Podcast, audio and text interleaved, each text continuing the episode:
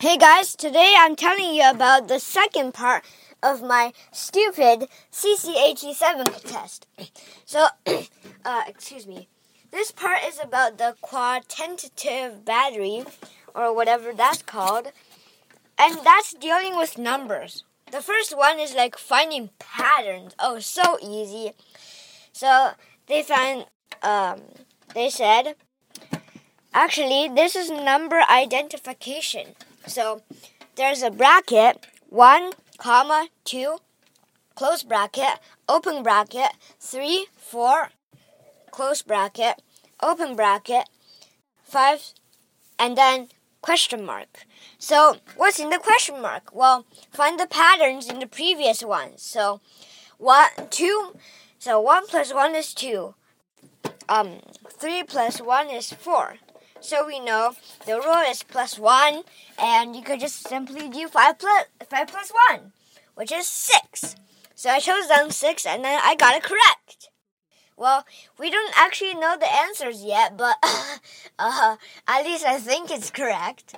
Do you think it's correct? And then the second test is like finding this pattern, which is like 1, 2, 3, 4, 5. What comes next? Well, you might like shout and say, Six! Well, that's what I think too.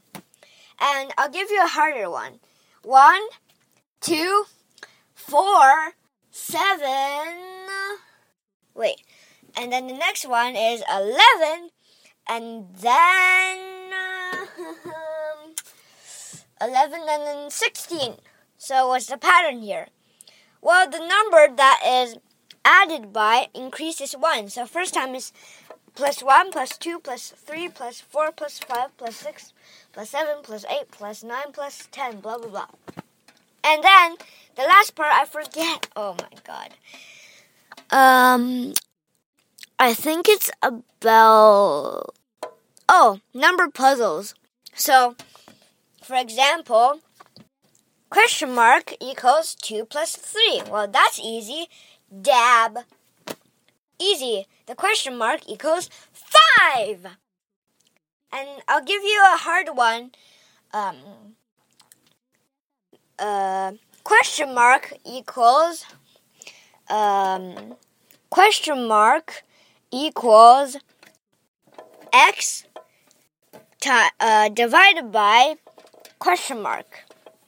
And then uh, if these question marks appear more than once, that means uh, there's the same number because um, I know it. Okay, so I forgot the problem. Maybe I'll remember it tomorrow. Well, tomorrow I'm doing nonverbal, which is like shapes and blah blah. Okay, bye bye.